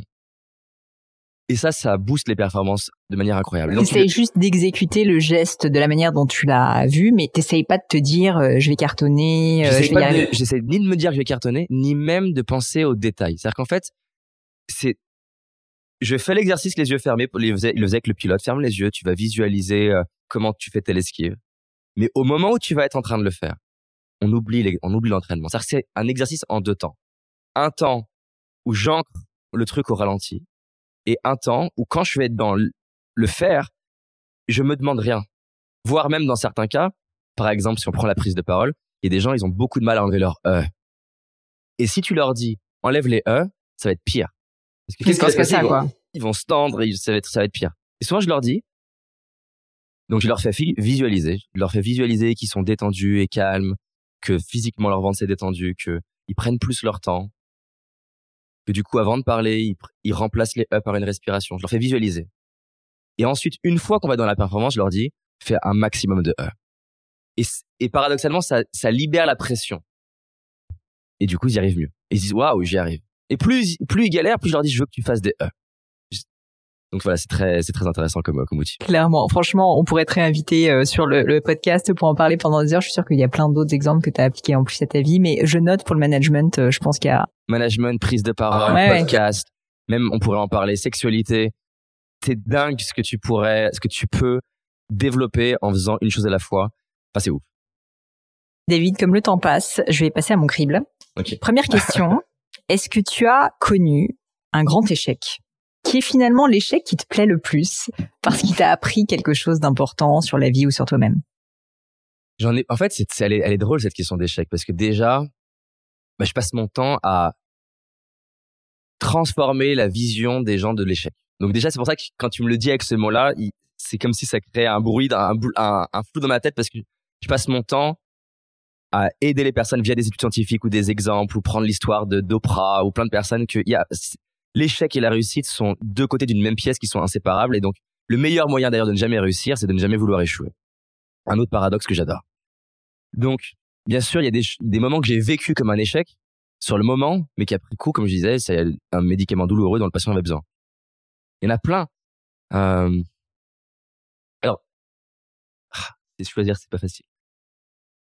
Il y en a, il y en a un, je sais pas, c'est pas vraiment un échec. Après, je t'en prends, je te prends un échec, promis. Mais il y en a un qui me vient parce que il est riche pour moi, il a été douloureux. C'est pas un échec parce que je l'ai pas provoqué, mais c'est plutôt une difficulté.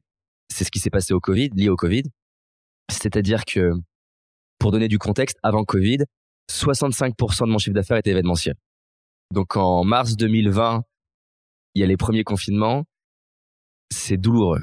Quand t'as d'un coup tous les clients qui te contactent en disant mais comment on fait pour les événements et les formations, on veut être remboursé, qu'on contacte les hôtels que eux, eux ils ont mieux prévu que nous sur comment ils peuvent ne pas nous rembourser. Euh, et donc, tu as des charges et pas les, et, et pas les, euh, forcément les, les, les, entrées, les recettes. et certains clients qui ont accepté d'attendre, mais il faut quand même gérer, de, ils nous demandent le, le, calendrier, mais on, ne peut pas leur donner. En fait, on sait pas. On sait pas ce qui va se passer en mars 2020 et que euh, tu vois ton chiffre, ta, ta, trésorerie qui descend chaque mois. Ça, c'était vraiment très douloureux. Euh, surtout que j'avais pas envie de licencier des personnes avec qui on, on a passé des, des, des mois à aller chercher, des mois à construire une relation ensemble. Et de ces mois de, de, de galère, j'ai appris un truc qui est vraiment que je savais déjà, mais comme tu le disais, entre savoir quelque chose et l'exécuter, c'est tout un monde, et c'est dans l'exécution que la magie elle naît. Et depuis, je pense que je pourrais me la tatouer tellement j'adore cette, cette idée-là. Je l'ai même d'ailleurs, je me suis créé un jeu d'échecs et je l'ai fait graver dessus. C'est une phrase qui dit l'essence de la stratégie, c'est choisir. Alors, je vais la dire en anglais, je vais la traduire après. The essence of strategy, strategy is choosing what not to do. Donc, l'essence de la stratégie, c'est de choisir ce que tu ne fais pas. Autre, une autre manière de le dire, c'est l'art de gagner la guerre, c'est l'art de choisir. C'est l'art, l'art de gagner la guerre, c'est pas l'art de gagner toutes les batailles, mais c'est de l'art, c'est l'art de gagner la bataille qui compte. Et moi, qui est, je pense comme plein de personnes qui nous écoutent, et c'est assez euh, fort chez moi, le phénomène un peu du chien avec la croquette. Tu lui lances une croquette, il va la chercher. Tu lui lances une croquette avant qu'il la touche, je vais la chercher l'autre croquette. Donc de partir dans plein de directions, avoir plein d'idées, vouloir lancer plein de produits, plein de nouvelles séries de vidéos, plein faire des choix quoi. Faire des choix, c'est pas évident. Et ben là, je me suis dit, pour la première fois de manière si violente, on va gagner qu'une seule partie. Et donc c'était c'était c'était vraiment violent parce que on s'est dit, ok, c'est lequel de tous nos produits qui peut nous faire survivre? C'est et c'est lequel de, de c'est laquelle des stratégies marketing? On va arrêter d'être sur tous les réseaux. On va arrêter de développer huit produits à la fois. On va arrêter de développer euh, plein d'audiences à la fois. On va faire un produit, un canal, euh, une stratégie marketing, on va faire qu'une seule chose, on va mettre toutes les équipes sur notre objectif, c'est faire que ça jusqu'à ce qu'on survive. Et donc de, euh, de mars à octobre, le chiffre d'affaires il descend chaque mois, on perd plus d'argent qu'on arrive à en gagner et en plus on se focalise pour réinventer quelque chose. Et donc on va réinventer notre école de coaching d'une école qui est purement présentielle dans la salle à une école virtuelle. On va investir sur un studio en vidéo pour avoir des grands écrans, voir les gens à taille réelle, pouvoir se voir 100 participants avec leur tête à taille réelle, investir sur ça, essayer de transformer la pédagogie en se disant bah tiens qu'est-ce qu'on pouvait qu'est-ce qu'on peut faire en virtuel qu'on pouvait pas faire en salle, changer l'offre parce que les gens vont pas être prêts à payer les mêmes tarifs, essayer de se dire comment on peut aller chercher des Canadiens qui avant pouvaient plus difficilement venir, on en avait quand même mais bah, voilà faire revenir venir tous les trois enfin tous les deux mois à Paris c'était pas évident. Je peux t'assurer, j'ai plus la date exacte mais on va dire que ça doit être quelque chose du genre 28 septembre ou 28 octobre 2020 quand en 24 heures, on fait un million cent de chiffre d'affaires, je peux t'assurer que c'était c'était ouf à plein de niveaux en fait. C'était ouf déjà l'oxygène, de la respiration, de dire euh, c'est c'est ça faisait du bien. C'était ouf aussi pour l'équipe de se dire c'était une victoire collective, ça devient même un symbole qu'on peut réutiliser en disant regardez ce qu'on peut faire quand on se concentre ensemble. Donc ça a fait un million cent 24 heures et ça a fait euh, 4 millions dans les trois mois qui ont, qui ont suivi. Donc, c'est trois, quatre mois qu'on suivi. Donc, c'était dingue pour nous. Ça nous a permis de, de ne pas nous séparer, en fait, de toutes les personnes clés de la boîte et de se développer derrière. Et à peu de choses près, faire même un chiffre d'affaires un poil meilleur que l'année, euh, l'année précédente avec beaucoup moins de sommeil. Mais, euh, voilà, ça, ça m'a appris à quel point, ben, être prêt à perdre des choses, être prêt à lâcher des choses, ça permet de gagner davantage. Un autre paradoxe intéressant. Ben, je te remercie. Je suis très contente de t'avoir posé la question. Euh, une autre question pour toi. S'il y avait quelque chose à refaire, ça peut être dans ta vie personnelle ou professionnelle, qu'est-ce que tu aimerais refaire différemment? Alors pareil, tu me poses des questions qui sont complexes avec mon ma, ma philosophie de vie, c'est-à-dire que je passe mon temps à aider les personnes à sortir d'un mode où ils auraient envie de refaire le passé. Mais tu euh, peux me dire que tu ne veux rien refaire différemment. Non, mais je veux rien refaire du passé. non, par contre, je veux. Il y a une voilà encore un paradoxe je veux rien refaire du passé. Par contre, je veux apprendre du passé. Et c'est pour moi la, la zone au centre entre être bête et se dire tout va bien et tu n'apprends jamais. Et du coup, tu perpétues les mêmes problèmes, les mêmes relations euh, toxiques, les mêmes difficultés, les mêmes conflits, les mêmes business qui marchent pas. Et l'opposé, qui est la culpabilité, qui a le bénéfice souvent bah, de te faire apprendre, mais qui a l'inconvénient, bah, la culpabilité, c'est quand même un poids au quotidien. J'ai des gens qui s'en veulent 20 ans plus tard mmh. d'avoir euh, décider de ah comment euh, quoi le terme de on décide de perdre un enfant d'avorter bah là, en fait, tu, tu, tu pourris ta vie pendant 20 ans pour une décision que tu as prise. Donc, j'ai pas du tout envie d'être dans cet état d'esprit de base. Donc, par contre, je pourrais te dire de quoi j'ai le plus appris. J'en ai une, mais elle est longue. Longue, euh, longue, euh, comment 20 Euh, minutes? Non. Ah, au moins, ah, c'est dur à raconter en. Non, je vais t'en prendre une autre. Bon, aussi, allez, j'en ai, j'en, ai une qui est intéressante, euh, qui est plus courte à raconter. Donc, je te parlais de mon spectacle, 380 personnes. Et on, donc, j'avais jamais fait de spectacle et j'avais jamais fait plus de 380 personnes. Et hum, dans, dans mes délires de, du, de la version de moi à, donc on est en 2014 de 25 ans, où j'avais clairement un biais très optimiste. Je me suis dit que euh, on pouvait réserver une salle de 1200, pla- de 1200 personnes. Je dis 1400, tu vas comprendre pourquoi. Donc à un mois avant, je n'ai pas, euh, j'ai 100 personnes sur 1200. Et pour donner du contexte, la première que j'ai fait du spectacle, donc elle, est le- elle était le 4 septembre et le, et le premier spectacle est le 14 octobre. Et sachant que le, le 4 septembre, le- la veille, j'ai toujours pas écrit mon spectacle. Tellement j'étais stressé à faire ce truc-là c'est ma femme qui m'a poussé à écrire des trucs tellement j'étais stressé de, de faire ce truc-là. C'était une, une revanche sur le David, mal dans sa peau, timide, pose pas sortir sa voix. Et bref, donc c'est la terreur de faire ce truc-là. Euh, c'est une galère de remplir. On va réussir à le remplir, comme je te disais, avec les 500 personnes et le fait de communiquer pendant un mois comme un bourrin pour arriver à, le remplir. Il va s'avérer que du coup, j'ai pas du tout bien géré la billetterie. Donc c'était censé être une salle de 1200 personnes mais en fait, il y a 1500 personnes qui vont venir. Il y en a 200 qu'on va pouvoir, qui vont pouvoir quand même rentrer malgré les normes de sécurité. Ils vont accepter le Pasino d'Aix-en-Provence. Donc, on va avoir 200 de plus. Mais au bout d'un moment, ils disent stop. Et en fait, j'ai une équipe qui, qui a jamais géré euh, 1200 personnes. J'ai une équipe qui a jamais géré 100 clients qui viennent de Belgique, d'Afrique du Nord, du Canada, qui ont pris leur billet, qui se retrouvent devant la salle, à qui on dit non. Euh, moi, je suis paniqué, stressé. J'ai mon bras droit qui veut essayer de m'épargner et pas me dire ce qui se passe. Sauf que le spectacle est censé démarrer à 20h. À 20h40, j'ai toujours pas des, je suis toujours pas sur scène. Et il me dit pas ce qui se passe. Il me dit, rassure-toi, tout va bien. Mais sauf que je pense que j'ai, je, je, je, je vivais du stress avec lui. En plus, j'avais jamais fait plus que 380 de toute ma vie, hein. Donc, je suis monté sur scène en, j'ai démarré à 20h40. J'ai fini à la même heure que d'habitude. Tellement j'étais stressé et je parlais vite. Ça a été, euh, un moment douloureux, ce, ce spectacle, quand bah, j'ai su ce truc-là. Derrière, d'ailleurs, j'ai mis au moins trois ans ou quatre ans à vouloir refaire une salle de plus de 1000 personnes. Ça a été un peu traumatique comme truc. en plus, j'avais j'avais investi dans des grues vidéo, j'avais un- j'avais prévu de faire sortir le. DVD. Oui, j'avais ouais, c'est prévu de sortir un, plutôt un, un, un Gad Elmaleh plutôt, tu vois, de sortir un DVD de spectacle du spectacle. Forcément, j'ai jamais eu envie de sortir le DVD. Et donc voilà, ça, ça a été douloureux. Ça m'a appris ce qu'on a dit tout à l'heure, que c'est génial d'être très optimiste et que oui, clairement, beaucoup de choses sont possibles. C'est bien d'anticiper les, les galères. Je retiendrai cette histoire. Euh, encore une question. Est-ce que tu as une maxime, une citation qui est particulièrement importante pour toi, que tu pourrais partager avec nous? J'en ai plein, mais je vais t'en choisir une que je, ce moment je dis beaucoup. C'est une celle d'Einstein qui dit euh, si t'es un poisson et que tu passes ta vie à te comparer à un singe par sa capacité à monter à l'arbre, tu vas te sentir stupide toute ta vie. Elle est très importante pour moi parce que mon quotidien, c'est d'avoir des gens brillants autour de moi qui en fait se s'entêtent à soit essayer de monter à l'arbre, monter un business qui n'est pas pour eux, faire des choses dans leur activité, dans leur business qui, n'est pas leur zone de génie, ou alors font le poisson, mais se comparent en permanence à, des singes sur Instagram, euh, aux gens qui lèvent des levées de fonds. Et j'ai un entrepreneur là, il vient de vendre sa boîte plusieurs dizaines de millions et je l'appelle au téléphone, enfin par Zoom, et il me fait putain euh, en creusant, il me fait putain j'ai l'impression d'être un loser, euh, je suis pas l'entrepreneur cliché, charismatique, qui a une voix bien grave et des, des phrases courtes et fermes. Et, et je lui dis mais d'où mais d'où ça sort en fait euh, cette histoire qu'un entrepreneur c'est censé ressembler à ça? Il me dit bah mon associé il est typiquement comme ça.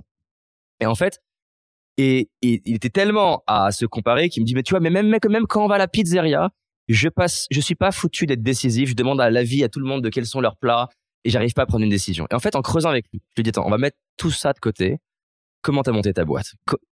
Donne-moi les moments où t'as pas vu le temps passer où t'as exprimé ta zone de génie je vais te la faire en courte mais Et en fait, il me dit, il se rend compte plus il me parle qu'il a une capacité extraordinaire d'écoute, une capacité extraordinaire à comprendre des gens différents. Typiquement, son business reposait sur prendre des experts très nichés qui sont incapables de rendre sexy leur expertise et qu'il est capable de parler à des experts et parler à des particuliers et trouver l'offre qui matche les deux. Et qu'il adore ça et qu'en fait, à la pizzeria, il fait la même chose. Il essaie d'écouter les gens sur leurs bonnes pratiques et leurs zones d'excellence. Plus il me parlait, plus il avait les larmes aux yeux, pas de tristesse, d'amour pour lui-même. Et je lui ai dit, mais en fait, c'est comment, en fait, quelle estime t'as pour toi quand tu vois que tu, tu as une manière à toi d'exceller? Et il me dit, c'est, ouf la différence. Parce que je l'ai aidé justement à réaliser qu'il est un poisson plutôt qu'un singe et plutôt d'essayer d'exceller à sa manière plutôt que d'essayer de faire comme les autres. Et voilà, moi, c'est cette, cette idée qui m'inspire. Quand, quand ton murmure intérieur, il est plus fort, il est plus grand que les murmures à l'extérieur, tu maîtrises ta vie et t'arrêtes de vouloir vivre une vie qui fait plaisir à la société, à tes parents, à, aux gens autour de toi. Et tu fais ce qui t'inspire, quitte à être critiqué, à être condamné. Parfois, les gens, ils disent que c'est de la merde ce que tu fais pendant plusieurs années. Et les mêmes deux ans, trois ans, dix ans plus tard, ils disent, ah, en fait, euh, j'imaginais pas. voilà, moi, c'est ça qui m'inspire le plus. C'est aller faire ce qui m'inspire, peu importe que d'autres gens soient d'accord. Est-ce que David, tu as une croyance qui est controversée, qui est globalement pas unanimement acceptée? Tu constates que les gens sont plutôt pas trop d'accord avec toi? Alors, je pense que j'en ai plusieurs. Je dirais pas que je constate qu'ils sont pas trop d'accord avec moi. Je constate que, en tout cas, une partie de la population n'est pas d'accord avec ça. Et c'est partie de mon, mes objectifs de, de, via des études et via des témoignages de vulgariser ça. C'est que je suis persuadé qu'absolument tout ce qu'on a vécu, aussi douloureux que ce soit, a le, que dans tout ce qu'on a vécu, aussi douloureux que ce soit, on a la possibilité d'en faire quelque chose qui est à la hauteur que c'est douloureux, une opportunité. C'est qu'on a le choix, en fait, de transformer euh, ce qui est douloureux pour nous à notre service.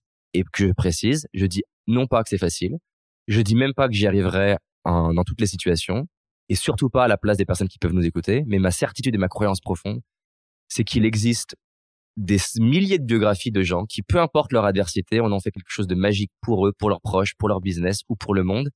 Et j'adore cette phrase d'Einstein qui dit, voilà, il y a deux types de gens. Il y a ceux qui pensent dans la vie que rien n'est un miracle. Il y a ceux qui pensent dans la vie que tout est un miracle. Objectivement, on ne peut pas dire qui a raison. Il y en a juste qui sont plus heureux et plus performants. donc voilà, quitte à être dans un camp bizarre, j'ai choisi mon camp. Un sujet sur lequel tu as changé d'avis J'ai changé d'avis sur plein de sujets bah, je t'en ai donné avec la visualisation. Typiquement, moi, je faisais partie des gens euh, qui, qui croyaient en la visualisation, loi d'attraction bisounours. J'ai changé d'avis là-dessus. J'ai euh, j'ai changé d'avis sur. Bah, de toute façon, si tu regardes mes anciennes vidéos, je pense qu'il y a un paquet de trucs où je suis pas d'accord mmh. avec moi-même. euh, alors, donc. Mais souvent, on dit, c'est très sain. Il paraît d'ailleurs, il y a, je sais pas s'il y a des études qui le montrent, qu'il y a beaucoup d'entrepreneurs avec un, un, invariant commun qui est d'avoir des avis très tranchés sur les choses, mais par contre beaucoup d'agilité pour changer d'avis. C'est-à-dire qu'ils ont des convictions fortes, mais par contre ils acceptent de switcher vite quand ils voient qu'ils se sont trompés. Yes, bah d'ailleurs ça fait une de mes phrases favorites, c'est une de Red Alio qui dit entoure-toi de gens brillants pas d'accord avec toi. Ça te permet de trouver ça. Laisse-moi laisse-moi 30 secondes. Mais prends tout ton temps. J'en ai un. Alors, je j'avais pas forcément la croyance opposée, mais en tout cas, je l'avais pas du tout comme je l'ai aujourd'hui. Je réalisais pas à quel point créer un business qui marche se joue. En fait, la, la, la partie la plus importante de toute pour moi aujourd'hui, c'est l'équipe. Et euh, avant, c'était pas que c'était, c'est pas que je croyais l'opposé, mais je, c'était, c'était en dehors de mon radar. Entreprendre, c'était créer un super produit, bien le marketer. C'est tout. Et euh, aujourd'hui, en fait, mon obsession, c'est que deux choses. Trouver les bonnes personnes, leur donner le contexte pour euh, être épanoui et exceller et voilà, c'est, c'est, ça me paraît dingue à quel point tu, le, en 2015, 2016, 2017, c'est en dehors de mon cadre. Et au point même que tu serais venu voir dans David, tu, tu fais quoi pour recruter des talents? Tu n'aurais même pas compris la question. Et de voir aujourd'hui l'obsession. En fait, je suis depuis deux ans beaucoup plus obsédé sur le, recrutement, les process de recrutement, les créer des templates de recrutement, identifier nos valeurs, clarifier euh, les rôles de chacun, mettre des objectifs clairs à chaque personne, créer une culture du feedback. En fait, voilà ce ce, ce truc de la clé. En, ouais, c'est c'est un peu le tu sais, le le test du bus quoi. Si demain je me fais je me fais écraser par un bus, combien de temps mon business y tient? Et eh ben ce, ce truc là, c'est un gros changement de paradigme pour moi. Dernière question, est-ce qu'il y a un livre qui t'a particulièrement euh, marqué, influencé, même peut-être qui a fait la personne euh, que tu es devenue ou à un moment donné, tu vois, qui t'a fait euh, te transformer? Il y, en a plein. C'est dingue pour moi d'ailleurs le pouvoir des livres, et je profite pour le redire, mais c'est c'est ouf. Le nombre de alors il y a plein de livres pourris, mais quand c'est vrai. grâce à Amazon, tu as quand même la possibilité de choisir quand même des, des livres qui sont vraiment bien notés et c'est ah, c'est dingue, tu as l'opportunité des fois de de t'asseoir avec quelqu'un qui a mis 10 ans à, condenser ce qu'il a, sa sagesse, son, ses insights. Il y en a plein.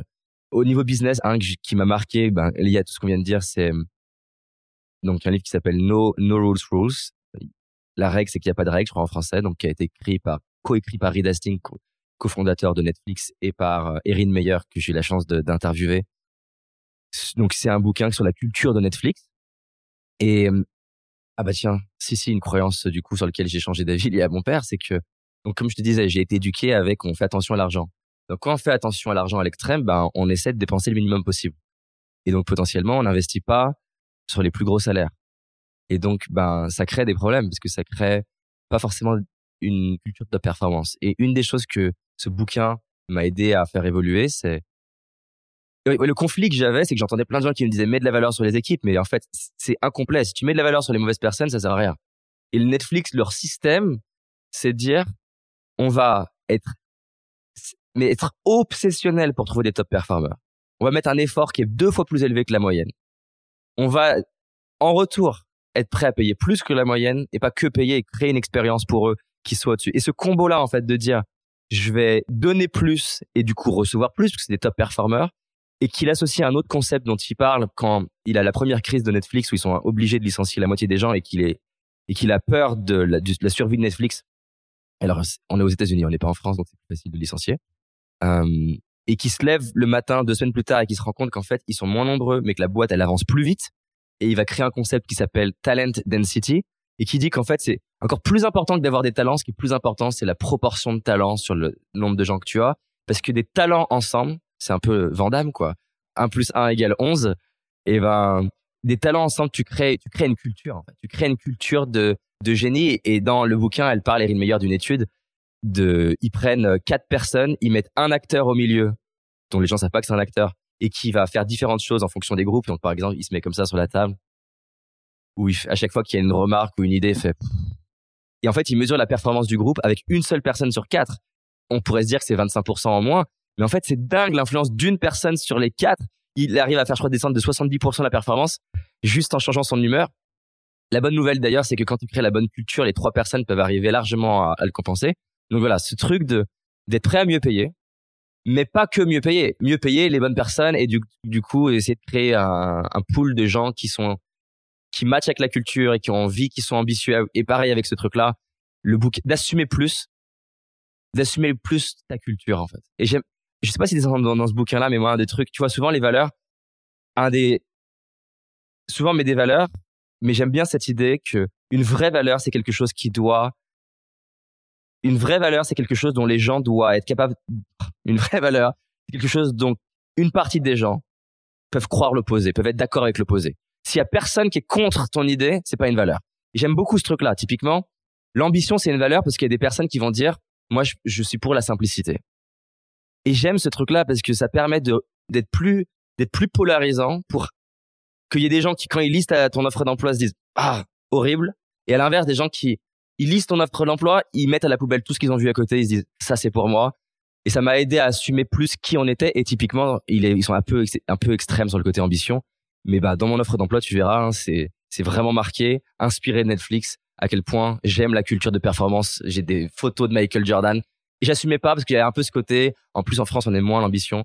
Et j'assumais pas ce côté que j'aime la performance, surtout dans le coaching. On s'attend de moi que je crée un univers bisounours. Non, j'aime être performant et j'aime être avec des gens qui aiment ça. Génial, David. Écoute, je te remercie mille fois. Alors, la dernière question est la plus simple. Où est-ce qu'on peut te retrouver si jamais on veut ben suivre peut-être tes coachings, si on veut aussi qu'on est entrepreneur, et il y en a beaucoup qui nous écoutent et des dirigeants d'entreprise qu'on veut peut-être souscrire aussi à l'une de tes offres, ou si juste on veut te suivre sur les divers réseaux? Ou te contacter en direct peut-être? Ah, ça, ça, va être. J'espérais, tu vois, que pour mon podcast, tu fasses une petite exception, mais bon, ça, j'accepterai. Trop de succès pour ça. C'est vrai qu'on m'a dit que souvent c'est un, c'est un cadeau empoisonné. Exactement. Donc, euh, sur LinkedIn qu'on développe de plus en plus et c'est un réseau que j'aime beaucoup parce que typiquement il y a plein de gens brillants avec des vies complexes. Ouais. Euh, sur notre chaîne YouTube Business Tribe où il y a plein d'entrepreneurs. Et pour ceux qui ont un amour de la psychologie, ma chaîne YouTube à moi, David Laroche. David, je te remercie. Avec plaisir. Bye bye les amis, c'est la fin de cet épisode, mais avant de vous quitter, quelques détails en plus. D'abord pour toutes les infos sur le podcast et cet épisode, ça se passe sur polinegno.com, vous aurez tout promis, juré. Aussi, si vous souhaitez me contacter pour me poser des questions, me proposer de nouveaux invités, eh bien n'hésitez pas à le faire directement sur LinkedIn, Instagram ou YouTube, je vous attends. Enfin, encore mille merci de m'avoir écouté jusqu'ici, j'espère de tout cœur que ça vous a plu et je vous dis à très vite pour un nouvel épisode.